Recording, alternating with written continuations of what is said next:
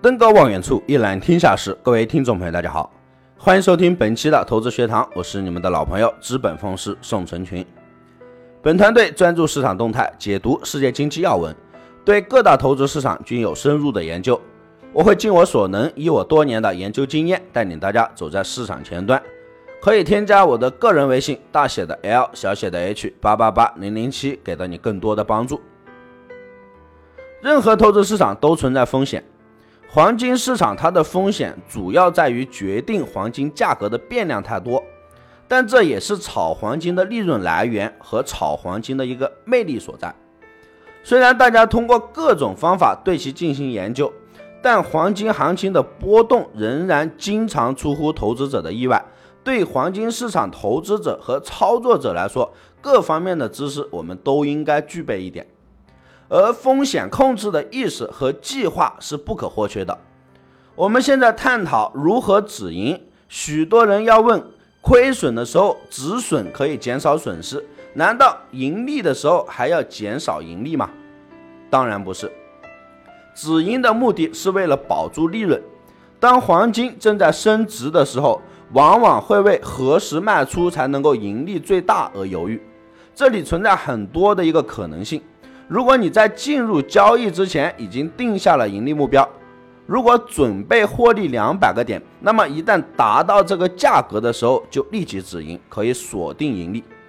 还有一种可能是，交易人一直让利润上涨，直到某种价格变化朝输钱方向转化的迹迹象出现的时候，在这种情况下，止盈就可能定为。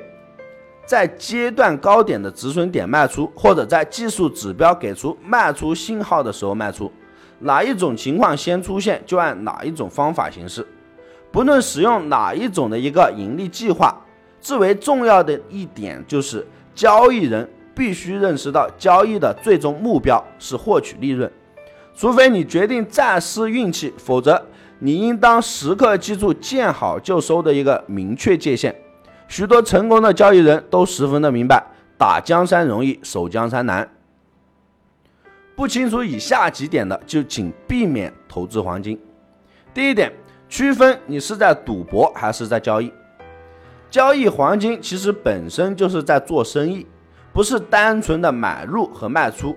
做成任何一笔生意都需要有相当细致的一个前期市场调研、合理的计划书和周到的后期服务，然后生意才能够良好的进行下去。但是很多职场的精英为什么一旦接触金融投资就变成了赌徒呢？眼里就只有买和卖，同时希望自己是正确的，往往造成无数交易新手失败的原因就是没能看到。赌博和职业交易上的一个区别。当听到一些不负责任的行业人员宣传投资黄金如何如何能够赚钱，然后义不容辞的加入了一个赔钱大军当中，实际上你真的准备好了吗？第二点，市场到底是什么？无论是黄金、外汇还是股票和期货。你总会抱怨为什么他总能赚钱，为什么我却总是赔钱？事实上，大多数人的任务，大多数人存在的理由，就是为胜利者提供食物。二八法则在任何市场都是存在的。你必须认识到，富人是少数人，知道的多的人永远是你的对手，他们的目的就是置你于死地。你要做的是尽力成为一个幸存者，情势越困难，自己就越要坚强，而不是放弃。时刻保持一个清静的头脑，你终究会成为那部分少数人。第三点，你是否会在交易经常说为什么怎么办？在交易中的投资者经常问我，为什么黄金会跌？我在某某位置的多单该怎么办？说实话，我很奇怪这些问题。这两个问题实际上就暴露了很多的一个问题所在。第一点，这个投资者在交易之前并没有考虑风险，以至于做多单之后价格下跌让他无从无所适从。第二点，没有合理的一个交易计划，即使是做多，如果有正确而且合理的一个止损价位，即便是赔钱，我们也认为这笔交易它是正确的。你需要了解，并不是每一笔赚钱的交易才是正确的。很多时候可以说是绝大多数的时间，你所做的正确的交易，其实就是严格而且合理的一个止损。第三点，至于投资者问我在某某某位置的多单该该怎么样去处理，恰恰相反，这个问题正是我想要问投资者的一个问题。你当时进场的一个依据是什么？如果你有足够的理由使你进场，那么你的出场依据又是什么？难道你的一个进场系统和出场系统是完全不同的一个系统吗？第四，机会到底在哪里？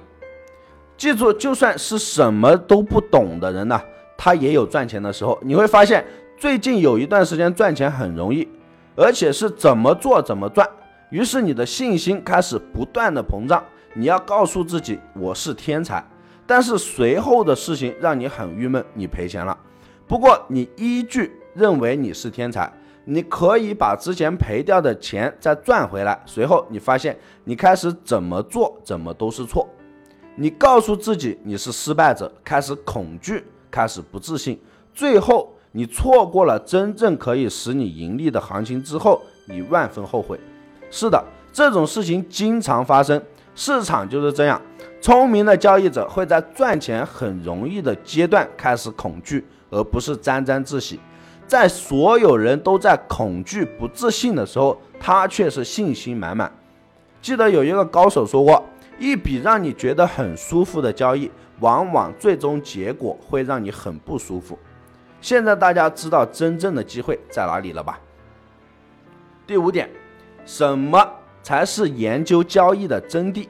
我认识很多投资者，他们很努力，整天致力于研究各种指标、各种交易系统，但最后往往是适得其反，历史的车轮会不断的重复的上演。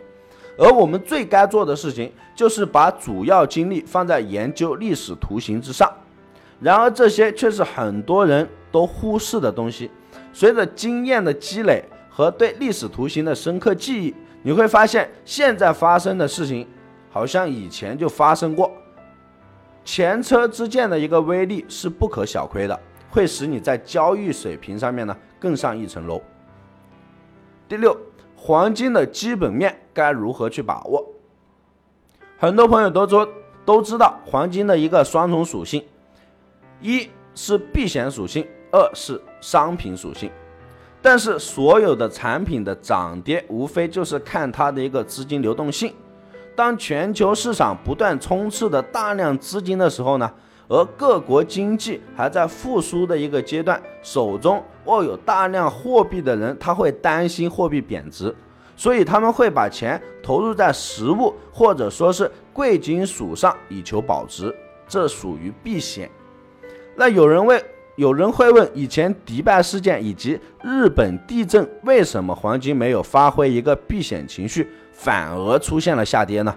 可见，这个时候市场会把黄金、石油以及铜这些大宗商品呢，当做一个高风险的投资品种。当出现不确定因素的时候，投资者首先考虑的是把高风险的一部分收益呢锁定起来，而不是买入高风险的一个商品去避险。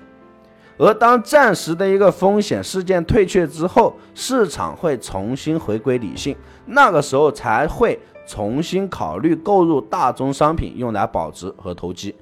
大家应该知道，投资黄金并不是单纯的了解避险商品这两个属性就够了，我们更多的。应该建立好自己的一个交易思路，该如何去让自己在这个事情市场当中越走越顺。以上就是本期的全部内容，感谢大家收听，希望大家点击订阅，持续关注本人，我们下期再见。